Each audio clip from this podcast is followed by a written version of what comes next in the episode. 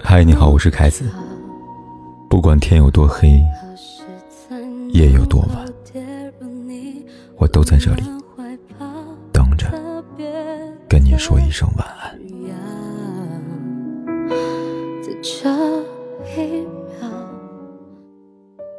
家住广东顺德的王女士是一名古筝爱好者。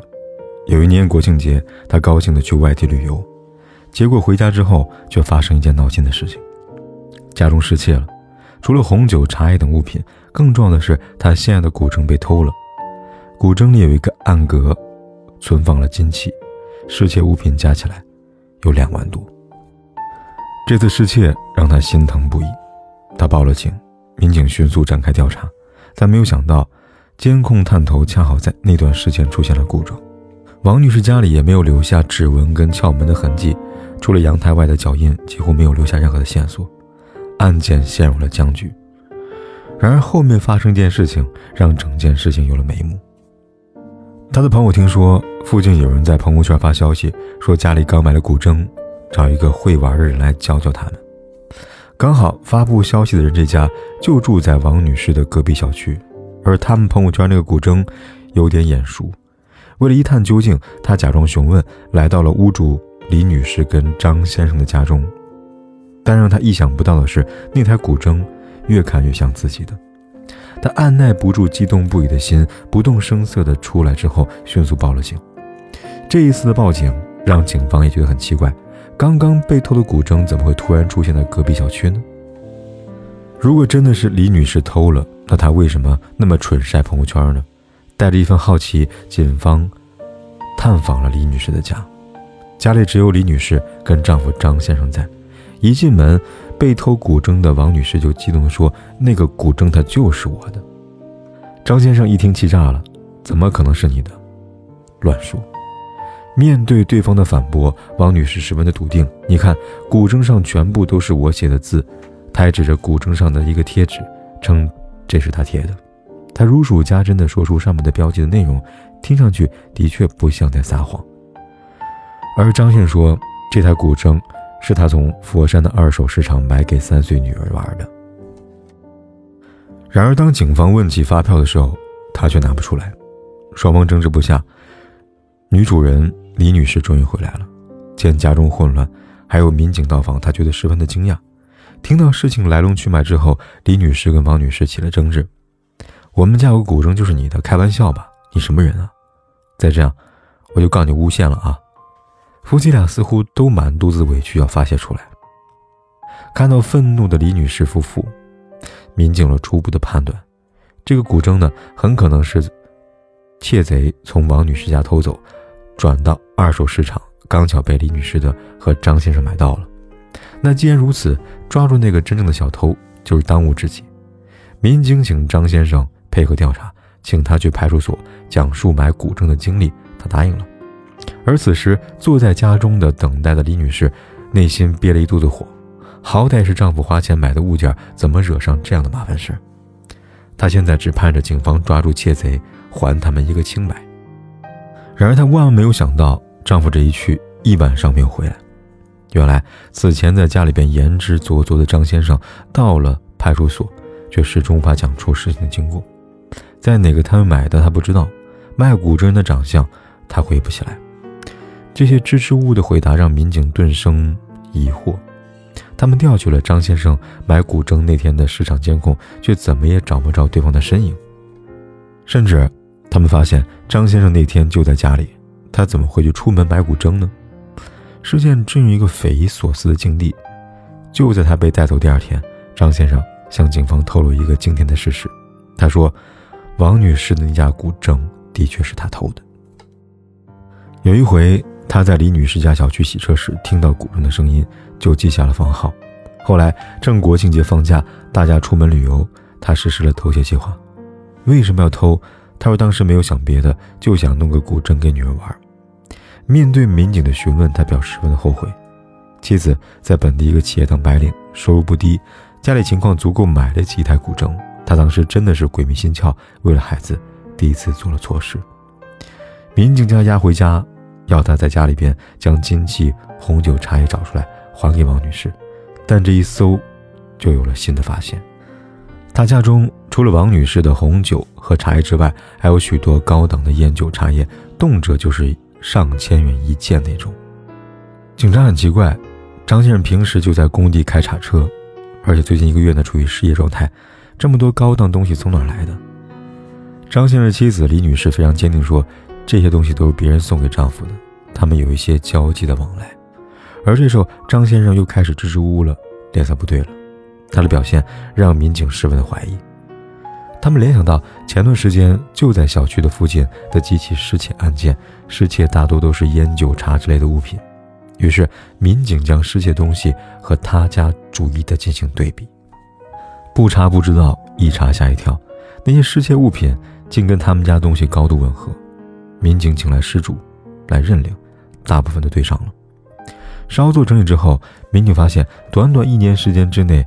张先生就涉及了四起的盗窃案件，他再次被警方带走调查。另一边，张先生的妻子李女士还等他回家，久等不到，她找到派出所。当她从民警口中得知丈夫是连环盗窃案的始作俑者时，她第一反应是那不可能。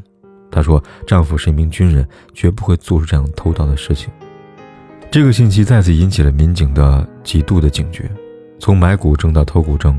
从一起盗窃案到四起盗窃案，这个姓张的已经在不断的给人制造惊喜了。而今警察得知他的军人身份，再次来到他们家里边展开调查。李女士拿出了丈夫的军人的制服、军衔、肩章，并告知警察他所在单位。然而警方查明发现，单位是假的，军衔、军章也是假的，那个部队根本不存在。此时，作为妻子的李女士已经濒临崩溃了。她不断的质疑：“怎么可能呢？他还带我去过单位啊！甚至我每年过生日的时候，他们都会送一束花到公司，落款写的是某某武警支队。”残酷的是，警察再一次揭穿这个谎言。张先生带他去过的某部队，那是因为他有过一些朋友在那上班，仅仅待了两三分钟就离开了，他根本不是那里的。而送花束落款是某某支队，也是他人为制造的。那些军装和军服都是花钱买来的。然而，这个张先生呢，不仅是假冒军人，更惊人的是，在审讯当中，警方发现他之前的犯罪记录。原来，在十年之前，他就因为抢劫入狱，坐过几年牢，刑满释放之后，在某工地上班。后来结识了白领李女士之后，靠着军人的身份。获取对方的芳心，然而他即使已经跟李女士结婚了，依然作奸犯科，贼心不死，犯下数起盗窃罪，就是因为一台古筝的失窃案，最终让他锒铛入狱。张先生最终要为他的行为付出代价，而无辜的李女士，却在这场婚姻当中失去了所有。谁也想不到啊，一起普通的盗窃案件，竟然会牵连出如此惊人的真相。李女士做梦都想不到，自己心心念念的丈夫，自己相爱多年的丈夫，竟然从头到尾都是假的。如果没有发生这件事，那么蒙在鼓里的李女士还要多久才能看清对方的真面目呢？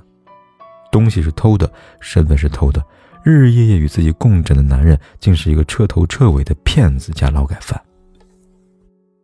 她跟丈夫相识五年，生育一个三岁孩子，她原以为他们给了彼此最足够的信任，却没有想到。自己最熟悉那个人，竟然是最恐怖的陌生人。这是央视今日说法的一个节目，案件在网上引发关注之后，获得大家的热议。你查出一点我就挤牙膏认一点坦白从宽，但坦白的不多。还有人说，艺术源于生活，但生活更加魔幻。本来以为嫁了个军人，结果嫁了个犯人。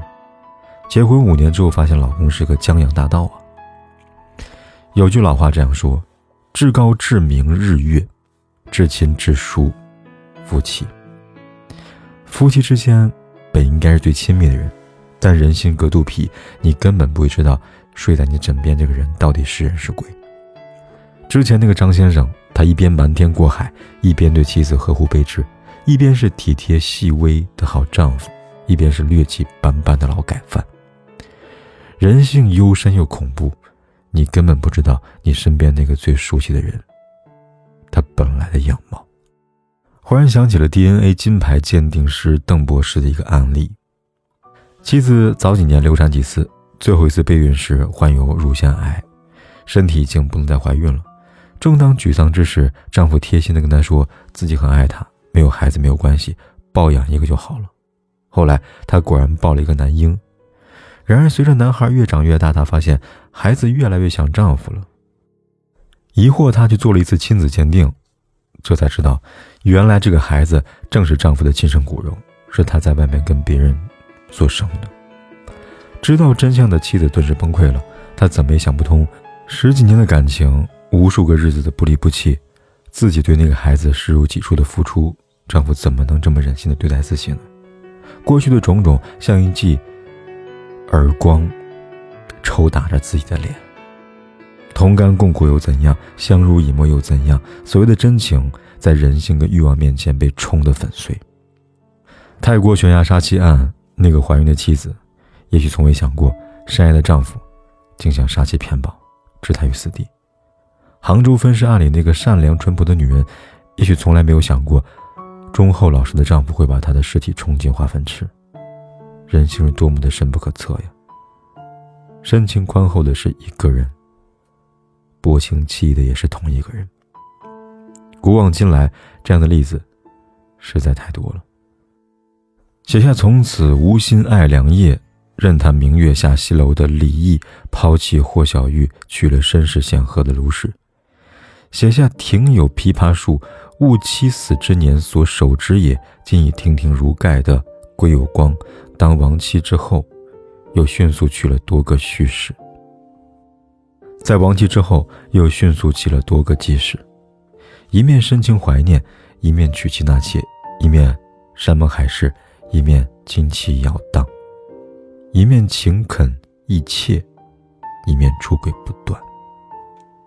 人性多么复杂，到底哪一面是真的，哪一面才是假的呢？